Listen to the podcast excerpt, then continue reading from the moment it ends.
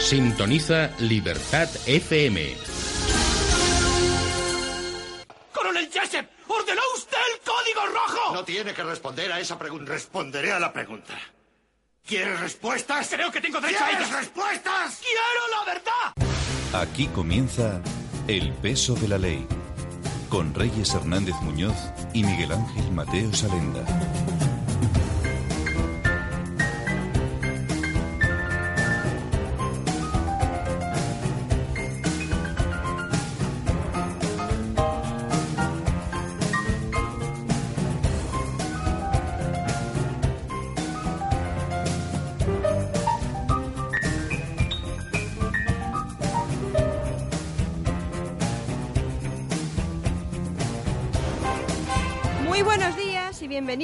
Una semana más a una nueva edición de El peso de la ley, un programa de radio diferente que le ayudará a conocer mejor el mundo del derecho.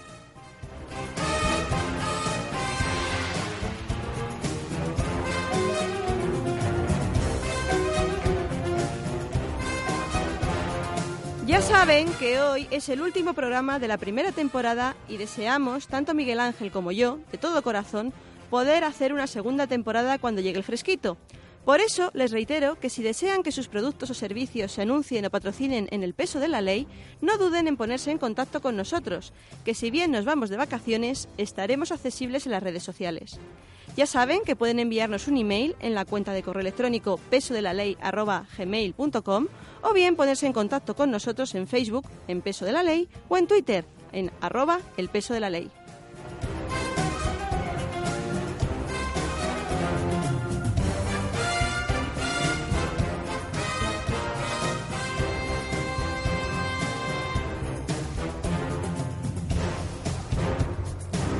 Como les digo, hoy es nuestro último programa y antes de entrar en materia quisiera agradecer a todos aquellos que nos han apoyado y nos han ayudado para que el peso de la ley fuera una realidad que se ha estado emitiendo todos los miércoles a las 11 de la mañana en Libertad FM.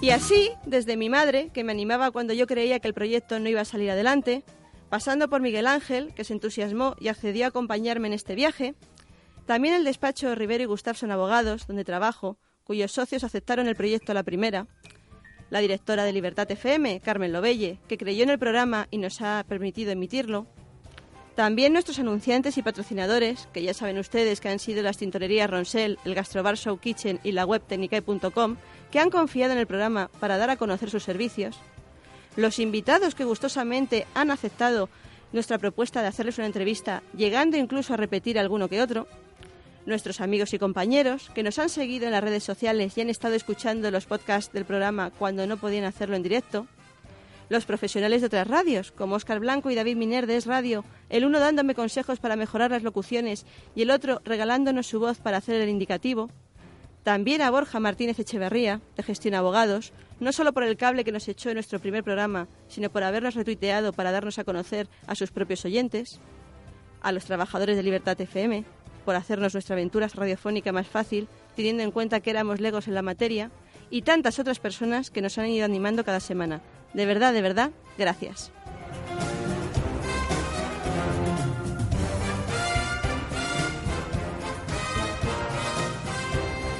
Como no, también y muy especialmente he de darle las gracias a todos ustedes que nos escuchan, que interactúan con nosotros en las redes sociales. Muchísimas gracias.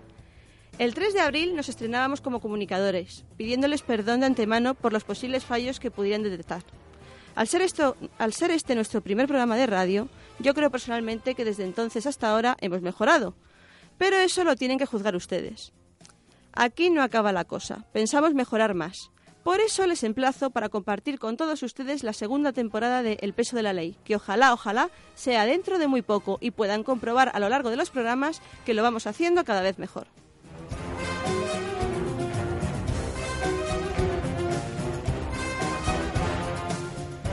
Y sé que esta vez la introducción ha sido más larga que lo normal, pero no quería que después, por falta de tiempo, no nos diera tiempo, valga, valga la redundancia, a dar nuestro agradecimiento como, como es debido. Así que he preferido hacerlo ahora. Y ya no tengo más que añadir. Comenzamos con las noticias del sector jurídico. El peso de la ley, con Reyes Hernández Muñoz y Miguel Ángel Mateo Salenda.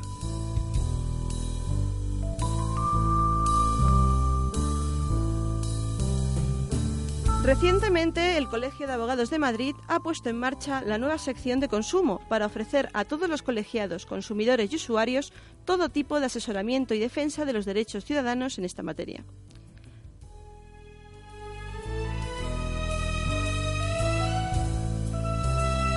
Bajo la dirección de don Eugenio Ribón Dedos, se pretende con esta nueva sección no solo ser un vínculo entre el Ilustre Colegio de Abogados de Madrid y la sociedad civil, sino convertirse en un instrumento de utilidad para el abogado y un referente en el estudio de la materia. A través de la sección de consumo se podrán conocer las últimas resoluciones judiciales más significativas, las novedades legislativas, formularios prácticos, tener acceso a jornadas específicas de formación, recibir manuales actualizados o plantear sus dudas sobre consumo. Así, se ha habilitado un correo electrónico consumo.icam.es para realizar las labores de asesoramiento en esta materia.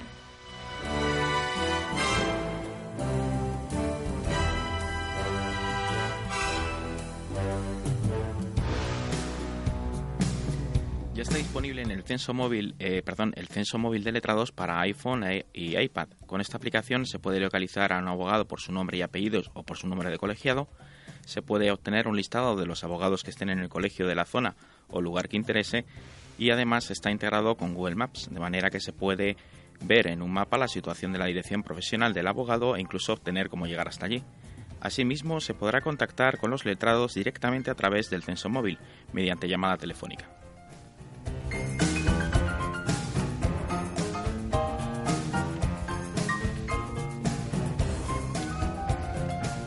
Los días 11 a 13 de septiembre tendrá lugar en la Facultad de Derecho de la Universidad de Valencia el quinto Congreso Nacional de, Docencia en Ciencias Jurídicas que pretende dar continuidad a las cuatro ediciones precedentes. Con el título Transformaciones en la docencia y el aprendizaje del derecho, se perseguirá consolidar este espacio de diálogo, intercambio de formación, experiencias e información sobre los diversos aspectos relacionados con la docencia de las materias que se enseñan en las facultades de derecho, en sentido amplio, incluyendo asimismo los estudios de criminología y ciencias políticas y de la administración.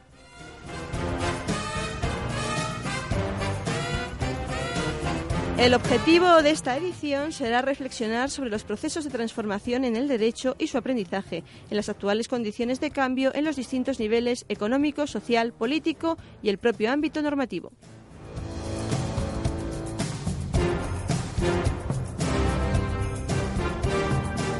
El presidente del Tribunal Supremo y del Consejo General del Poder Judicial, don Gonzalo Moliner, y el fiscal general del Estado, don Eduardo Torres Dulce, suscribieron el pasado, el pasado suscribieron perdón, un convenio de colaboración para coordinar cuatrimestralmente su programación de inspección a los juzgados.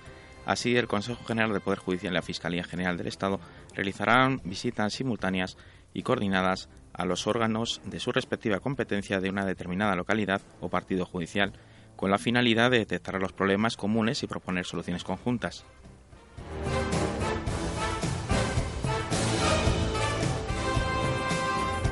Una comisión de seguimiento formada por tres representantes del Consejo General del Poder Judicial y otros tres de la Fiscalía se reunirán al menos una vez cada cuatro meses para evaluar la efectividad de las actuaciones y programar las visitas conjuntas a realizar.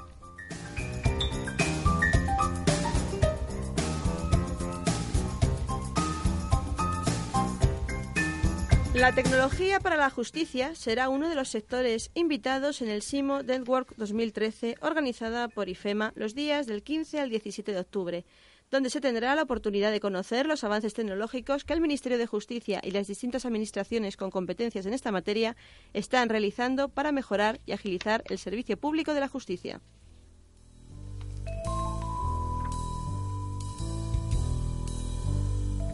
Se pretende asimismo que en el marco de la feria se presenten las líneas maestras del Sistema Integrado de Justicia, SIG, que se concibe como un conjunto de módulos al servicio de la Administración de Justicia para la gestión de los procedimientos judiciales. Por otro lado, se dedicará un espacio a la presentación del cargador del expediente judicial electrónico, desarrollado por el Ministerio de Justicia para el envío de expedientes administrativos a la Audiencia Nacional, con vocación de ser exportable a otros órganos judiciales.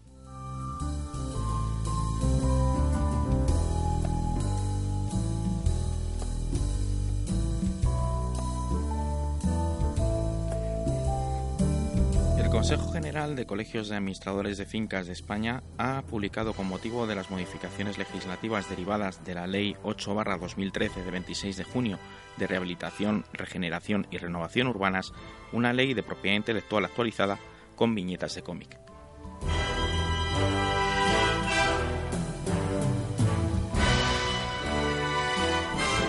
La ley puede ser descargada en la página web www.cg cafe.org. Voy a volver a decirlo, www.cgcafe.cgcafe.org, todo junto.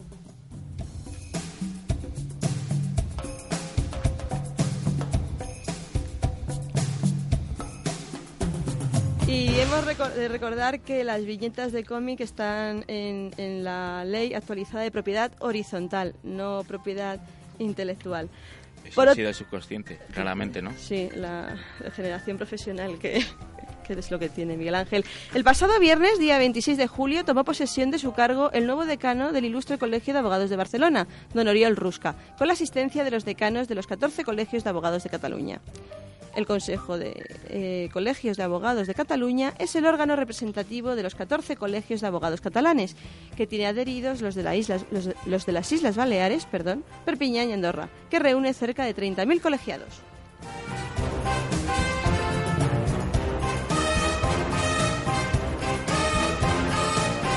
El peso de la ley, con Reyes Hernández Muñoz y Miguel Ángel Mateo Salenda.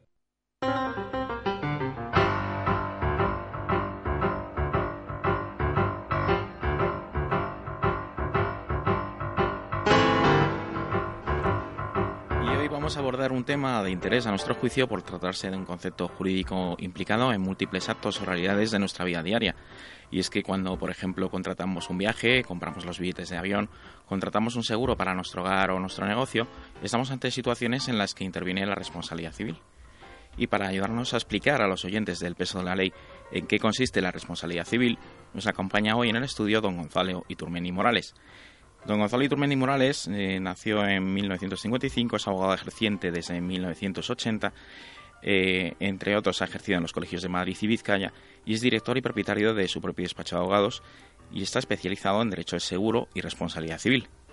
Es miembro asimismo de la AIDA, que es la Asociación Internacional de Derecho, del Derecho Asegurador, de AGERS, que es la Asociación Española de Gerencia de Riesgos y Seguros, y de la Asociación Española de Abogados Especializados en Responsabilidad Civil y Seguros.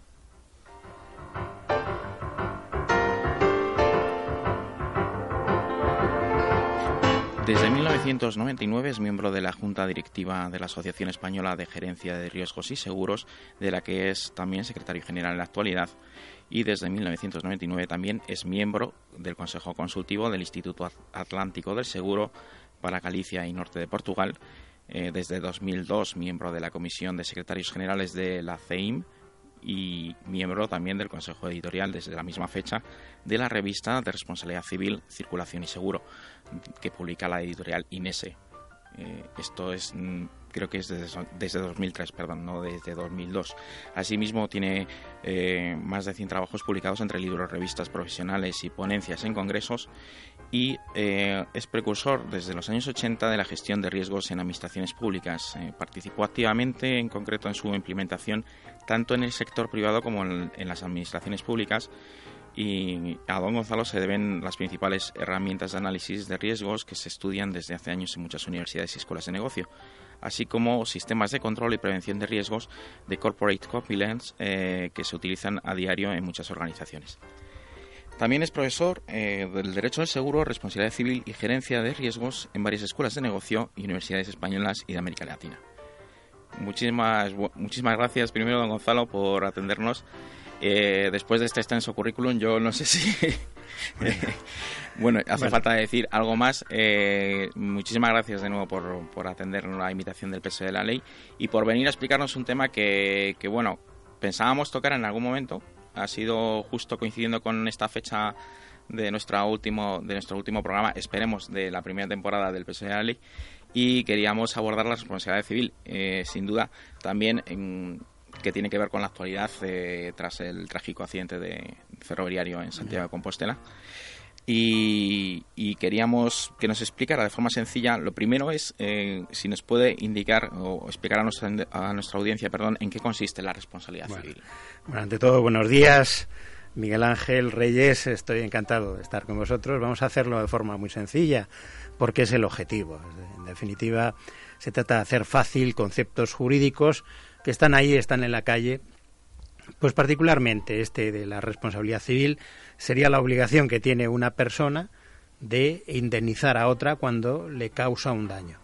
No en todos los supuestos, naturalmente, es decir, no siempre que alguien causa un daño a otro tiene la obligación jurídica de repararlo, sino cuando concurren unas circunstancias, unos requisitos. Eso es, que son eh, unos requisitos que podemos podríamos desglosar en así de forma en, forma de puntos o enumeración? Pues básicamente los requisitos eh, hay unos que no se mueven, pero otros sí fluctúan en función de la modalidad de la responsabilidad civil de la que estemos hablando. Por ejemplo, tiene que haber acción, una acción y un daño y un nexo entre la acción y el daño. Ahora bien, en el centro está el corazoncito de la RC, que es la culpa, la dichosa culpa. ¿eh? La culpa no siempre es necesaria en todos los escenarios de responsabilidad civil, como luego podemos ver en algunos ejemplos.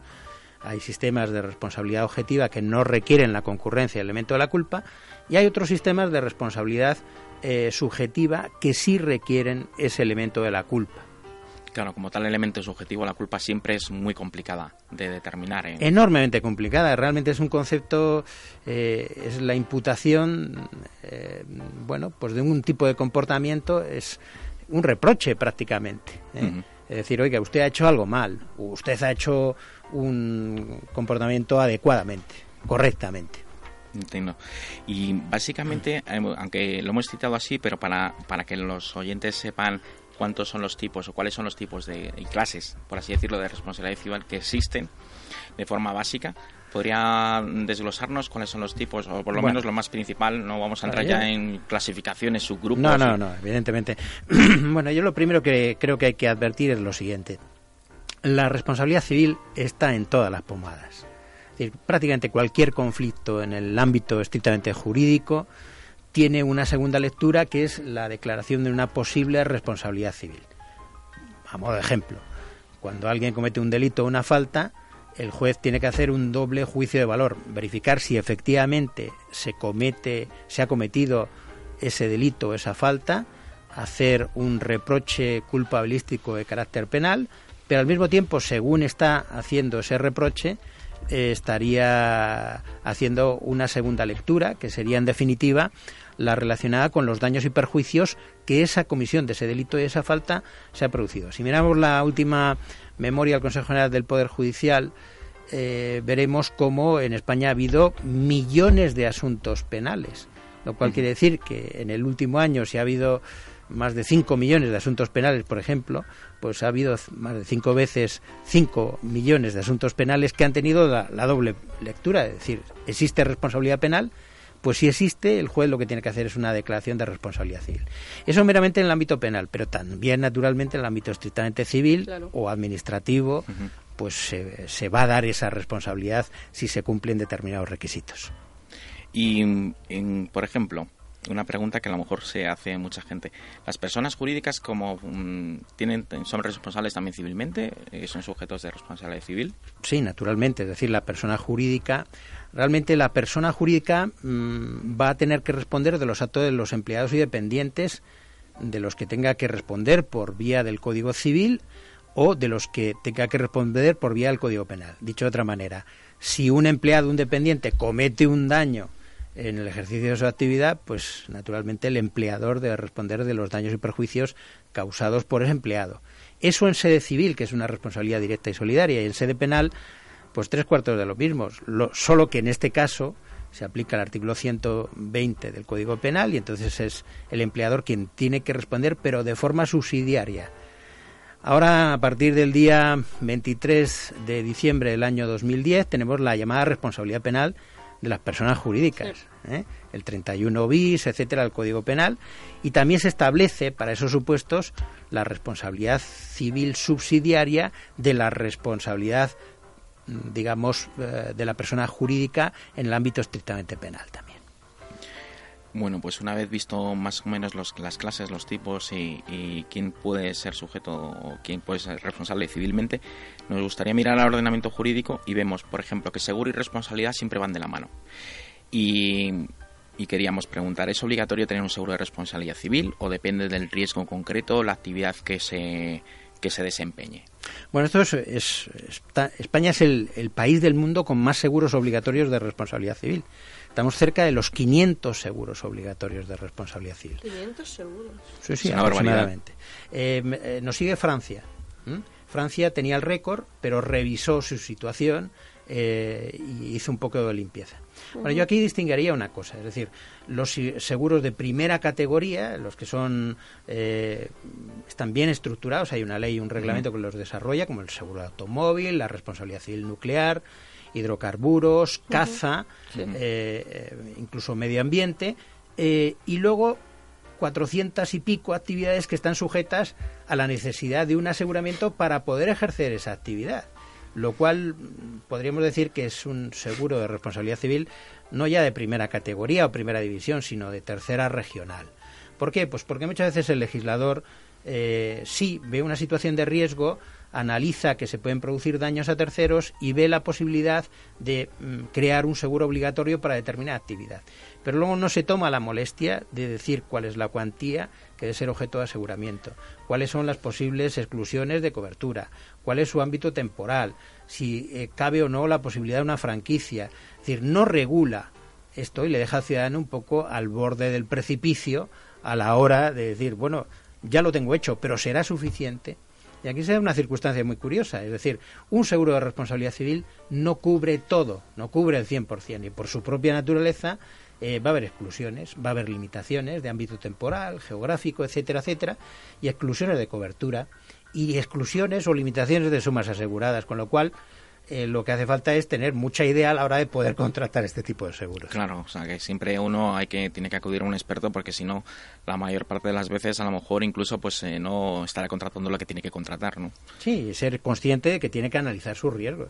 Uh -huh. Es decir, todos soportamos riesgos, todos somos máquinas de poder causar daños a terceros, en el ámbito de los accidentes de trabajo, en el ámbito del consumo, el ámbito del transporte de personas, lo hemos visto hace prácticamente una semana, ¿verdad?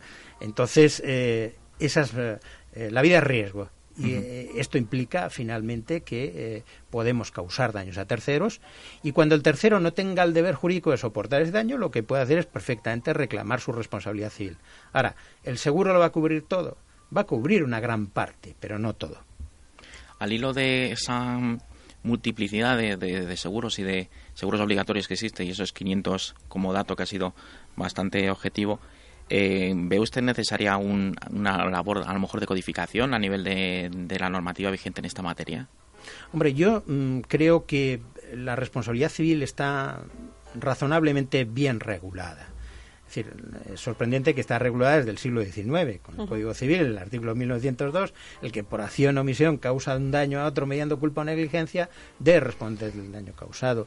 Y luego una, una batería de normas eh, de nuevas manifestaciones de responsabilidades civiles, pensemos en la RC de productos defectuosos, en el Real Decreto 1 barra 2007, eh, que tiene un libro tercero que nos habla de la responsabilidad civil de productos, o en definitiva la responsabilidad medioambiental, en la ley del 2007, es decir, hay múltiples eh, modalidades de responsabilidad civil que han tenido una regulación posterior, pero todas pivotan con el mismo modelo, el modelo de eh, la culpa del 1902, del viejo 1902.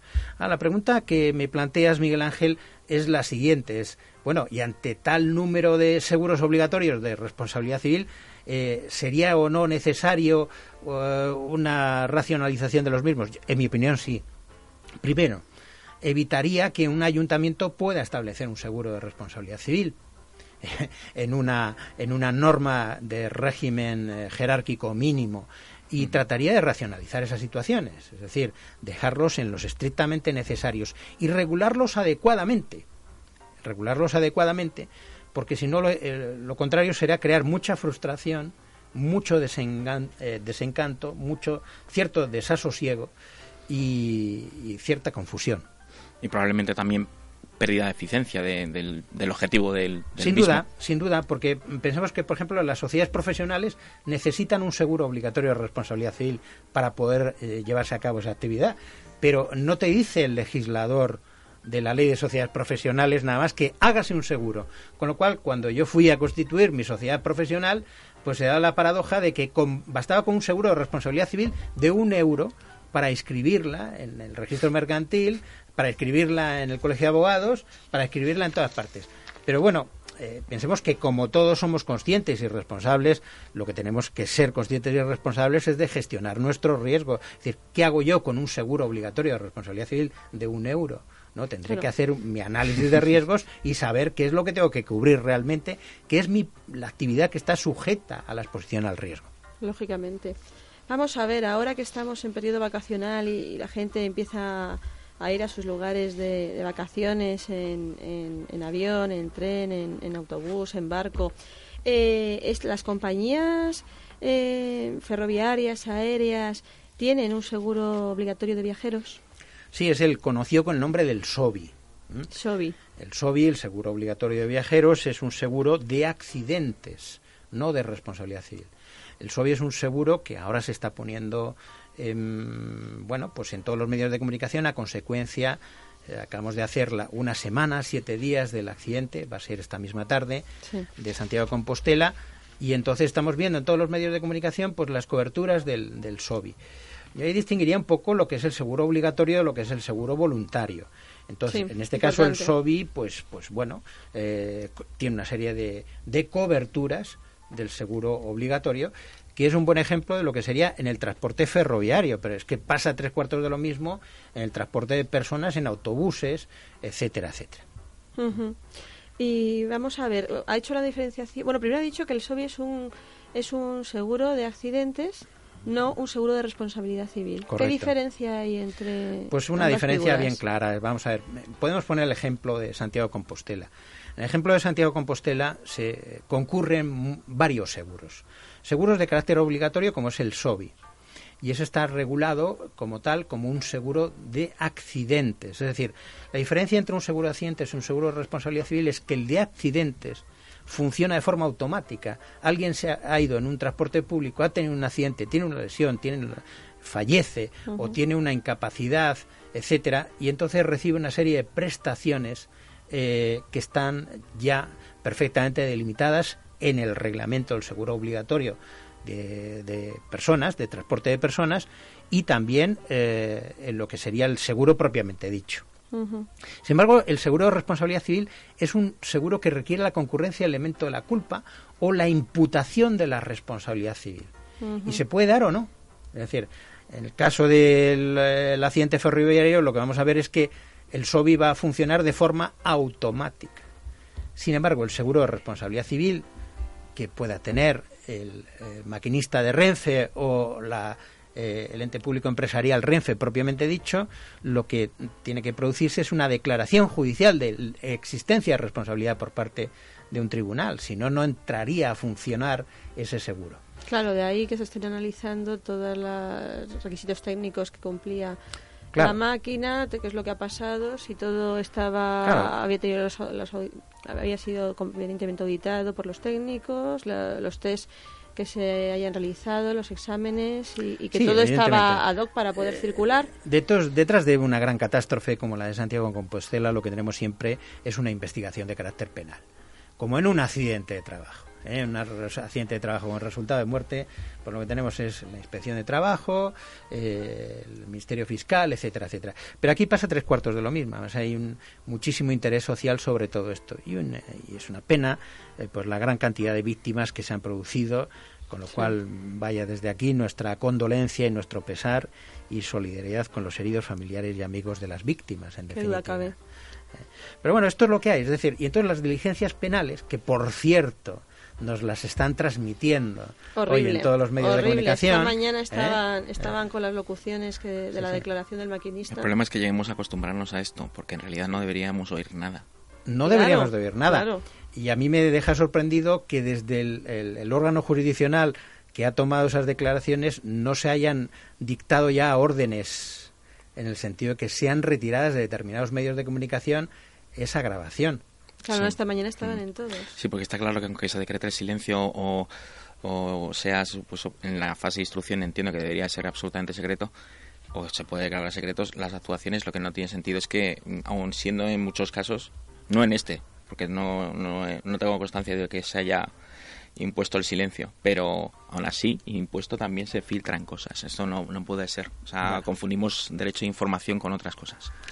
Volvamos a, a, la materia que estábamos tratando. Usted ha hablado de los seguros voluntarios, que pueden actuar en paralelo con los seguros obligatorios. Claro, el seguro voluntario, y si nos vale como ejemplo el accidente de Santiago, pues ahí van a concurrir múltiples seguros voluntarios. Por ejemplo, los relacionados con vida, accidentes, asistencia sanitaria, lo que conocemos con el seguro de salud, baja laboral incluso, asistencia en viajes e incluso decesos. Ahí hay seguros para todos estos eh, escenarios, evidentemente. Y bueno, hay que tener en cuenta que todas esas prestaciones por daños eh, personales, muertes o invalidez son acumulativos, es decir, son perfectamente compatibles. Acumulativas. ¿eh? Unas con otras. No así los gastos de asistencia sanitaria ni los de pérdida de equipaje. ¿eh? Eso los tendría que pagar un solo, un solo seguro entonces. Claro.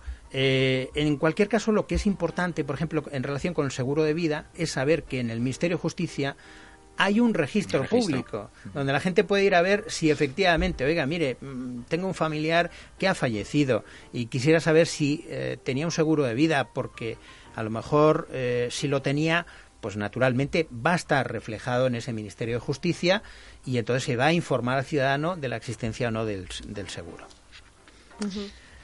Y desde luego, dentro de los seguros voluntarios, sin duda el más importante es el de responsabilidad civil. El de responsabilidad civil, en este caso, de los dos eh, posibles susceptibles eh, objetos de, imputación, que son Renfe y Adif. Renfe hemos dicho anteriormente que tendría que responder por los actos de sus empleados y dependientes, en este caso el maquinista Garzón, eh, por una responsabilidad civil subsidiaria vía artículo 120 si fuera una empresa, pero recuerdo que Renfe es un ente público empresarial, es decir, es administración pública.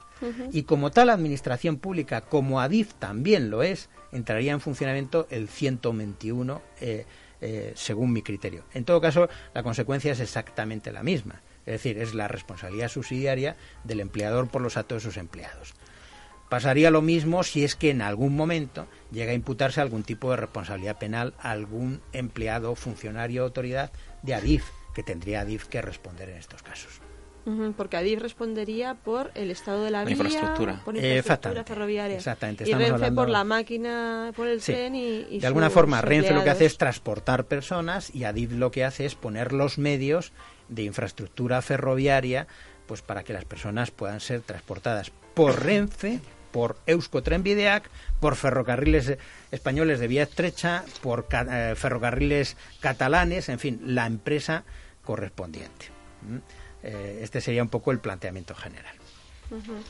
Y respecto a, las indemnizaciones, estamos hablando, oyendo hablar en, los medios de comunicación una serie de indemnizaciones que podrían darse a, las víctimas del accidente. ¿Cómo, cómo opera el tema de las indemnizaciones en esta clase de seguros? Bueno, sin duda el que quiera ver eh, las indemnizaciones con más tranquilidad lo puede ver en la página de Allianz. Allianz es la entidad aseguradora que está cubriendo el seguro obligatorio de viajeros, transporte de personas eh, por, por ferrocarril.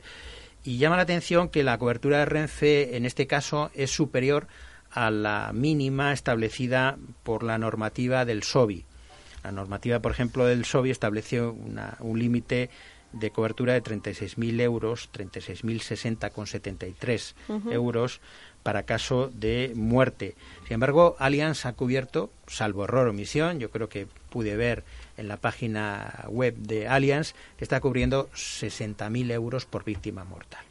Lo mismo pasaría con incapacidad temporal y asistencia sanitaria. Es decir, esas, eh, ese, ese, detalle se puede ver en la página de Allianz sin más problema. Eso respecto al seguro obligatorio funcionan de otra manera las responsabilidades civiles derivadas del accidente, en cuyo caso eh, ahí el juez tiene absoluta libertad a la hora de imponer eh, un criterio u otro. ¿Cuál es el que normalmente se suele poner?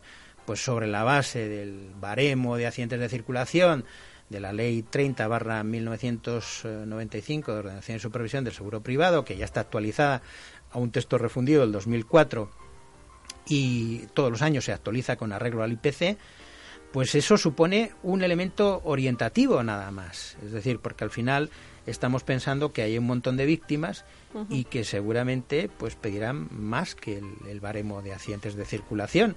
Eh, y ahí está el anterior precedente del siniestro de Chinchilla y el mismo de Villada, que son elementos como para tener muy en cuenta a la hora de determinar todo eso. Pero insisto, el juez es perfectamente, eh, tiene absoluta libertad a la hora de establecer unas u otras indemnizaciones económicas. Muy bien, pues la verdad es que hemos dado un repaso rápido y muy, muy completo. Yo creo que sin duda la audiencia va a estar nos puede estar agradecida por lo menos por, por el intento. Lo hemos explicado todo con todo detalle. Aquí don Gonzalo, que es un, una, persona, un especialista y una de las personas que más sabe sobre responsabilidad civil. Y, además ha estado en un programa de radio, ha llevado él un programa de radio, como ha contado, y claro, es un experto en... Pero eso hace muchos años. llevar, llevar él, uno, estar en, me imagino que miles, eh, como, como, nuestros invitados de hoy. Reyes, la verdad es que os felicito porque hacéis una labor extraordinaria. Ojalá, eh, creo que además es muy interesante, que es un servicio público eh, muy positivo y que lo estáis haciendo fenomenalmente bien y me tenéis aquí eh, a vuestra disposición para cualquier otra ocasión que, necesitéis. Vaya, pues muchas gracias por el piropo y muchísimas gracias sobre todo por estar aquí y acudir al, a la invitación del peso de la ley. Esperamos, eh, Dios mediante, ver si en la próxima temporada pues se da todo bien y podemos seguir con todos los programas y volver a invitar y volver a repetir invitados. Así sea, mucha suerte. Muchísimas gracias. Tintorerías Ronsel, un negocio familiar en el centro de Madrid que pone a su servicio el conocimiento y la experiencia en la limpieza en seco, lavandería, planchado y desmanchado de ropa con la ventaja de las técnicas más avanzadas en el tratamiento de prendas de vestir y del hogar. Tintorerías Ronsel son también especialistas en limpieza de vestidos de novia y fiesta, limpieza de piel, limpieza de trajes de motorista y tapicerías de sofás, sillones y cortinas. Descubra con Tintorerías Ronsel el sistema Wet Cleaning, un proceso de limpieza en húmedo para ropa delicada que devolverá el tacto original de sus prendas como nuevas. Las tintorerías Ronsel proporcionan servicios de gran calidad con una entrega rápida a unos precios excepcionalmente ventajosos. Tintorerías Ronsel están en José Ortega y Gasset 81, Núñez de Balboa 95, Ferrer del Río 9 y Eloy Gonzalo 20. Recogida y entrega a domicilio para casi todo Madrid Capital. Para más información sobre esta y otras promociones, visite la web www.tintoreriasronsel.es.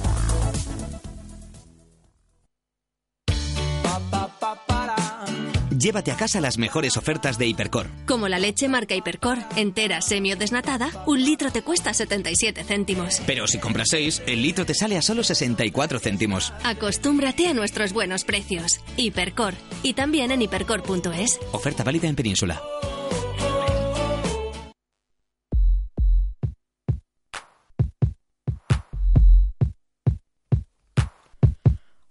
Tecnicae.com nos va a orientar sobre el coste de obtener el certificado de eficiencia energética obligatorio desde el pasado 1 de junio para edificios existentes, siendo el propietario del inmueble el responsable de su obtención.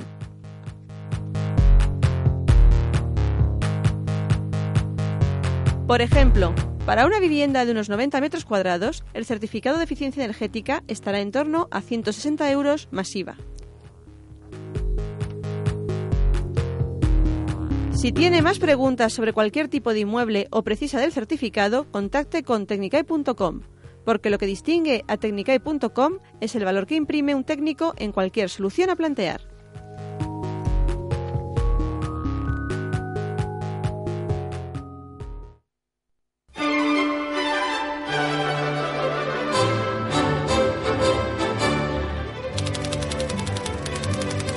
El peso de la ley con Reyes Hernández Muñoz y Miguel Ángel Mateo Salenda.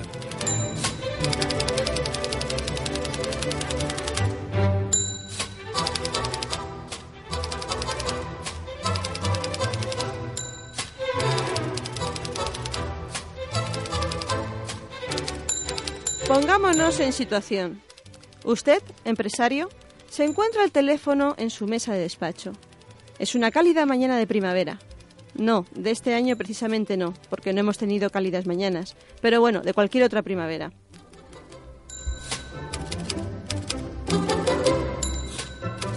Y se encuentra, como le digo, hablando con un cliente. Acaba de firmar un sustancioso contrato con él y la vida le sonríe. Mira por la ventana y ve cómo los pajarillos revolotean alegremente. De pronto escucha a lo lejos el timbre de la puerta. Otro cliente, piensa. Al poco rato aparece su secretaria, con cara patibularia. Usted se extraña y le pregunta qué ocurre.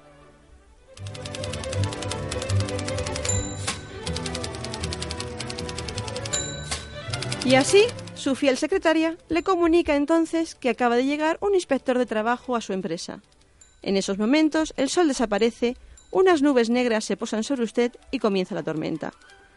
Mientras los pajarillos extrañamente se han convertido en negros agoreros cuervos chillones. ¿Ha cumplido con todos sus deberes ante la administración laboral? No importa, lo haya hecho o no, la sensación es similar. El momento pánico se acaba de adueñar de usted.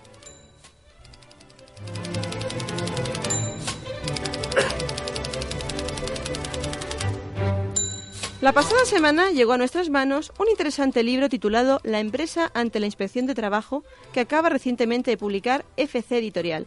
Y hemos querido invitar a su autor, don Carlos Javier Galán Gutiérrez, para que nos hable de su libro. Carlos Javier Galán Gutiérrez es abogado, director del despacho Alberche Jurídica y docente colaborador de Derecho Laboral en el campus virtual de la Universidad Abierta de Cataluña.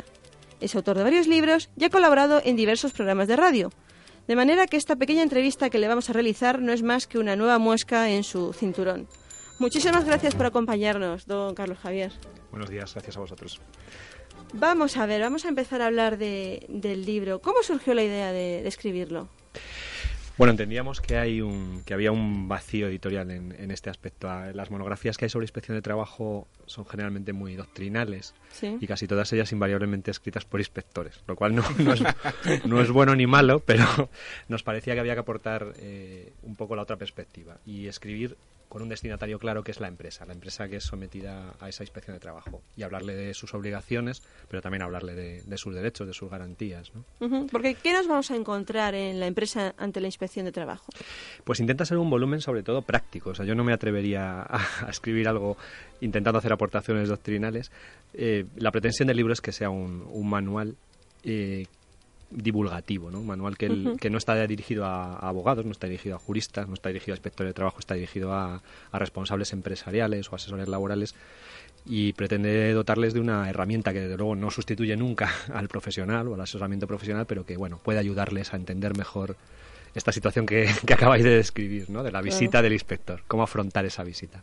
Claro. ¿Considera entonces que los empresarios, por muy pequeños que sean, deberían conocer en todo momento cómo actuar ante un inspector de trabajo, en una inspección de trabajo, cuando, cuando éste entre por la puerta de su negocio? Sin duda. Eh, deben eh, conocer mm, la parte formal, o sea, cómo afrontar ese, ese proceso de inspección, qué eh, facultades tiene el inspector y qué limitaciones tiene el inspector, y qué derechos y obligaciones tiene la empresa. Pero además no hay que olvidar también que deben conocer la, parte sustantiva, es decir, estar preparados para esa inspección de trabajo, conocer las normas eh, que deben cumplir para estar mm, listos para superar esa inspección cuando llega. Claro, porque es fundamental el, realizar una buena actuación en una inspección que, luego no, no, entrar en un expediente sancionador o que luego ese expediente sancionador sea por una sanción menor que la que podría podría ser si no se actúa diligentemente y convenientemente en esa inspección. Exacto. Sí, en el libro es uno de los capítulos que hemos, hemos intentado hacer algo que no había hasta ahora, yo creo, en otros volúmenes. ¿no? Y es que el sistema sancionador en España, el sistema sancionador en el orden social, eh, está todo refundido, o casi todo refundido, en una ley, un texto refundido de infracciones en orden social, pero curiosamente ahí no están las normas sustantivas. Es decir, por ejemplo, se tipifica como infracción eh, los incumplimientos en materia de riesgos laborales que no supongan un perjuicio grave para los trabajadores. Eso es una infracción. Entonces, para saber realmente en qué consiste esta infracción, te tienes que ir a la norma sustantiva. Una de las cosas que hemos intentado hacer en el libro es fusionarlo, ¿no? Eh, en la medida de lo posible, buscar esa obligación y explicarla. ¿No? A la vez que explicamos la, inflación. Hay uno de los capítulos que está dedicado a eso. O sea, que conectáis lo que es el, hecho sustantivo con la norma eh, en, en, lugar que tener una que buscarla, por así decirlo, ¿no? en toda la vorágine de, Sí, en, la parte, Miguel Ángel, de, infracciones y sanciones, claro, no hemos querido caer en un copia y pega, ¿no? De lo que es la ley de, infracciones y sanciones, sino que hemos buscado también un poco esa obligación, ¿no? Si la, si la ley de infracciones nos está diciendo que será infracción grave el incumplimiento de las obligaciones formales en materia de altas de trabajadores o lo que sea, pues nos vamos a la norma y le decimos al empresario cuál es esa, esa obligación. ¿no? En la medida de lo posible, ¿eh? porque hay algunas demasiado amplias. Por ejemplo, cuando se nos dice mm, el incumplimiento o el intentar imponer a los trabajadores condiciones inferiores a las establecidas por la ley o por los convenios. Eso es imposible de, resumir, lógicamente. Pero en muchas de ellas sí. Y vamos a ver, eh, habla de derechos y obligaciones de su empresa. ¿Qué derechos podemos encontrar que tenga el, empresario frente, frente a una inspección de trabajo? Bueno, eh, tiene muchos derechos, hay, hay, muchas, obligaciones sí, los, bueno, los básicos. Para empezar, eh, cuando recibe una visita de inspección como la que tú has descrito, uno de, las, de los derechos desde el principio es que el inspector se identifique, salvo hay una excepción muy concreta que es que el inspector considere que puede perjudicar el éxito de su actuación. Es decir, cuando va buscando algo concreto y obviamente tiene que intentar descubrirlo, digamos, por sorpresa en cuyo caso se identificará después. Pero salvo eso, tiene que empezar por identificarse el inspector. ¿no? El, empresario tiene derecho a, tampoco a no presentar aquella documentación eh, que corresponda a periodos en los que ya no tiene obligación de custodia, pues porque ha prescrito ya las posibles obligaciones, tiene derecho a, en los casos de procedimientos sancionadores, lógicamente, a formular alegaciones, a proponer pruebas, tiene derecho a hacer uso de instrumentos de tipo eh, procedimental, como es el de la caducidad, ¿no? a que no se le imponga una sanción en un procedimiento que ya ha caducado, cosa que curiosamente es frecuente. ¿no? por los tiempos, a lo mejor, en los que se tramitan los expedientes ante la inspección de trabajo. Claro, yo creo que por la falta de medios. O sea, la inspección de trabajo al final son mil inspectores para toda España. Mil inspectores. Sí, como un millar de inspectores aproximadamente para toda España. Entonces ellos mismos se quejan de que su inspección, sea, su labor se ha convertido en una cosa muy documental a veces, muy de forma, ¿no? De requerir papeles, en lugar de vigilar realmente condiciones de trabajo, ¿no? realmente es, es interesante. Y dígame, eh, ante la actuación de un inspector que pueda darse el caso que sea demasiado prepotente o que se intente un poco hacer uso de su, abusar de su situación ante el empresario, ahí el empresario qué puede, puede hacer. Bueno, es complicado, ¿no? Pero eh, obviamente hay, hay norma de que el inspector debe tratar con absoluto respeto, deferencia, etcétera, Igual que en el caso de que un inspector díscolo... Igual que hay normas que obligan a la empresa a ser colaboradora, ¿no? A no obstruir la labor de la inspección. Eh, no, hombre, en la práctica si se produce una situación en la que hay un cierto abuso de autoridad, una falta de respeto y demás, se puede poner en conocimiento de los órganos superiores de ese, de ese inspector, ¿no? De los superiores jerárquicos. Y en último, en último extremo, pues eh, siempre queda el recurso la vía judicial. Lo que pasa es que esto es digamos la teoría, ¿no? En, la, práctica es verdad que a veces puede haber cierta indefensión. Tampoco me parece que sea una cosa muy generalizada, ¿eh? O sea, sí puede haber, si hay empresarios que se quejan de alguna actuación concreta, de cierta prepotencia y demás, pero en general yo no, no creo que sea algo muy extendido, ¿no? el de un, el abuso por parte de los inspectores en cuanto a sus funciones. Creo que hay otras cosas que sí deberían corregirse y que no son, no son realmente el abuso como actitud. Como por ejemplo. claro, es que, nosotros ya hemos cogido el colmillo, ¿no? Hemos, venido afinando el colmillo y ya cuando vimos así una sugerencia sin bandeja no podemos. No podemos rechazarla. Pues, por ejemplo, creo que hay un, eh, una extensión, más allá de lo que está previsto en la ley, de la presunción de certeza de la que gozan las, eh, lo que dice el inspector o lo que ha visto el inspector. ¿no? Esa presunción de veracidad que tienen casi bueno, todas las figuras de autoridad en nuestro ordenamiento, pues eh, afecta también a lo que ve el inspector. Pero hay dos cosas que se suelen olvidar ¿no? y que se suelen aplicar mal. Una es que, esa presunción es juris tanto, ¿no? es una presunción que admite prueba en contrario. Y generalmente el empresario se encuentra muchas veces con cuando intenta practicar una prueba en contrario, eh, se le dice no se admite porque ya ha dicho el inspector que esto lo ha visto él. Bueno, pues bien, pero, me permitirá usted que luego valore usted esas pruebas, ¿no? Y efectivamente tendrá más valor la prueba del inspector, pero si el inspector dice que estaba no sé quién y yo tengo una grabación de una cámara de seguridad, pues déjeme usted que la visionemos, porque a lo mejor resulta que no es así, ¿no?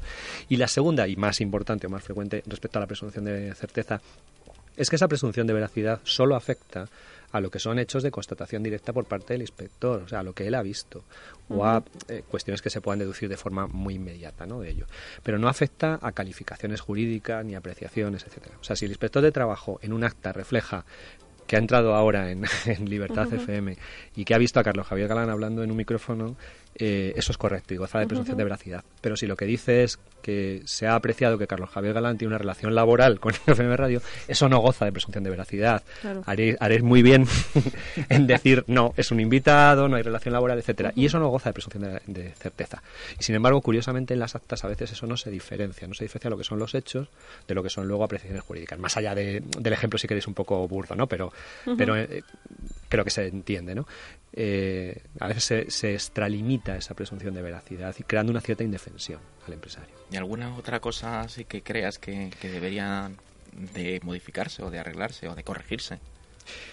Bueno, yo creo que hay, mm, o sea, la, inspección a mí me parece que debería, ellos, se quejan y tienen razón, creo, de, eso, de, ¿no? de la falta de medios. a mí me parece que tienen, que tendría que vigilar más lo que son las condiciones laborales reales y no limitarse a lo que es tendría que estar más en una posición activa más que pasiva recibiendo expedientes. Sí, incluso eh, yo menos creo teórico, claro. menos de despacho. Yo, creo además que dada la complejidad de la normativa laboral y, que tiene un componente luego valorativo en muchas cosas, a mí me parece que había que reforzar también el perfil perfil mm, no exclusivamente sancionador de la inspección, es decir, el perfil de requerimiento, de advertencia, el perfil de mediación, ¿no?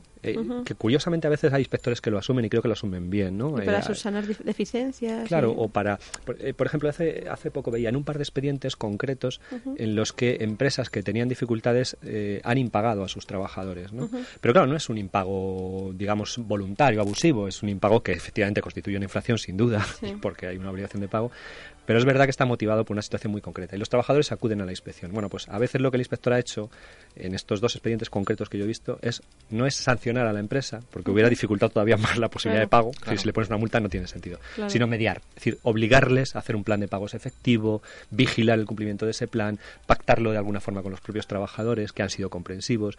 Bueno, yo creo que esa labor está bien. A mí me parece que es más práctica que el, directamente sancionar siempre y en todo momento. ¿no? Sí, más por los tiempos que corren, que las empresas no pueden afrontar pues eh, muchas veces la, sanción, paga las sanciones de... Es ponerte una, una cuerda al cuello prácticamente en los tiempos que corren. hay, hay, materias además muy valorativas, ¿no? El tema, por ejemplo, de prevención de riesgos laborales, que es muy complicado, pues pues es objeto de debate, decir, eh, lo acaba de decir Gonzalo Iturmendi en la entrevista anterior, ¿no? Eh, existe el riesgo y eso es real, o sea, no hay riesgo cero.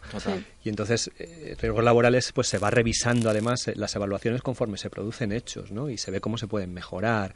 Bueno, pues en esos casos muchas veces el, hay veces que no se puede ser adivino, es decir, se han puesto los medios razonables y aún así se producen. Bueno, pues está bien que la inspección a veces haga mm, advertencias, recomendaciones, etcétera, y no, y no directamente sanciones en cosas que a lo mejor son más valorativas. No es una norma tan clara que aquí tiene que haber un extintor, ¿no? Es, A veces hay cosas que son más eh, menos objetivas, ¿no?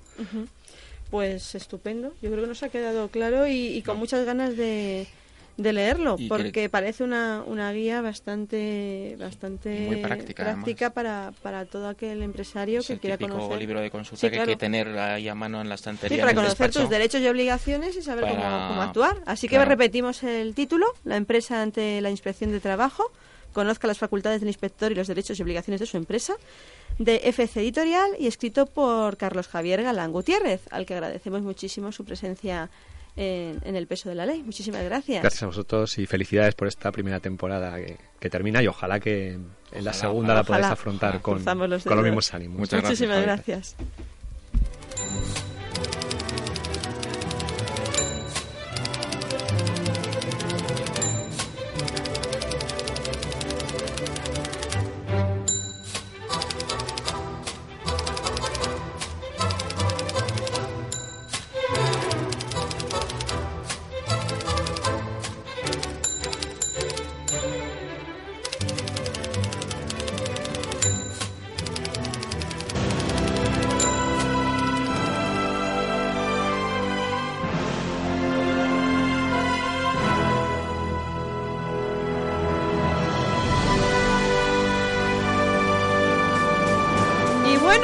Aquí termina El peso de la ley, la primera temporada, Miguel Ángel.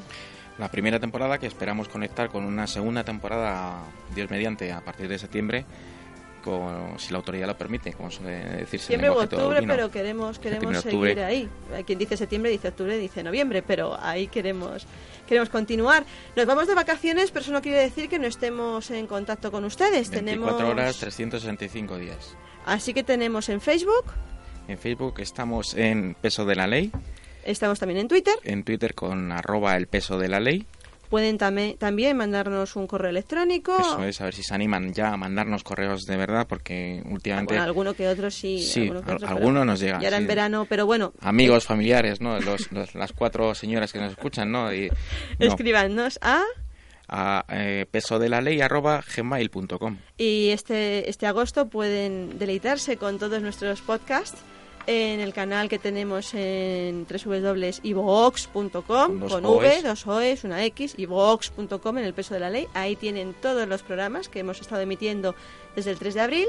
Y Eso bueno, damos las gracias a Carlos Gómez en el control. Les dejamos con horas de radio con Ezequiel, con Ezequiel Triñaque, ese maravilloso programa informativo y divulgativo. Y nada más, les vamos a dejar con una, una canción que yo creo Una que les va a gustar. De despedida, pero bueno, una canción con cierta nostalgia Con también. ¿no? cierta nostalgia porque es un grupo que hace mucho tiempo que no, que no actúa y, y ha sacado un nuevo disco con una nueva canción. Así que nada, no les digo adiós, les digo hasta luego, que pasen un feliz verano y volveremos. Volveremos.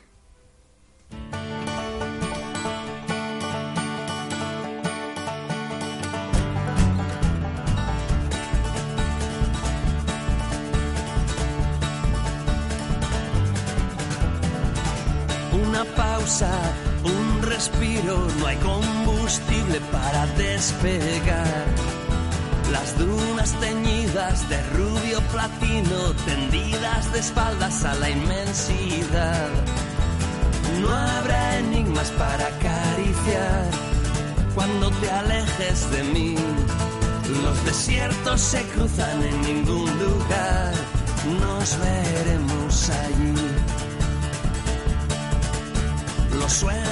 sueñan, las estrellas estrellan, las promesas prometen paraísos perdidos. Las penas llegan, las flechas vuelan, la vida avanza con el labio partido. No habrá dinero para pagar lo que te lleves de mí. Sírveme una copa en la que naufragar cuando te largues de aquí. Compré una ficha en un túnel de lavado para este polvoriento corazón y preguntarle a la cara este viento cansado cuánto duele pedir perdón cuando llegue el fin. Cuando llegue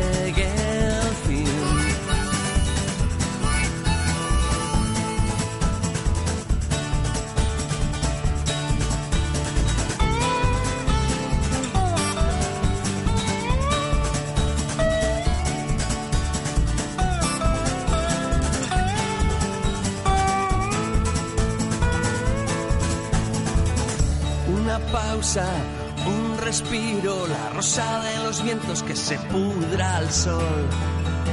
Un nigromante arrepentido entre nubes de olvido y vapores de alcohol. Quema todo aquello que no cumplí. Cuando te acuerdes de mí, no quedarán eternidades para compartir.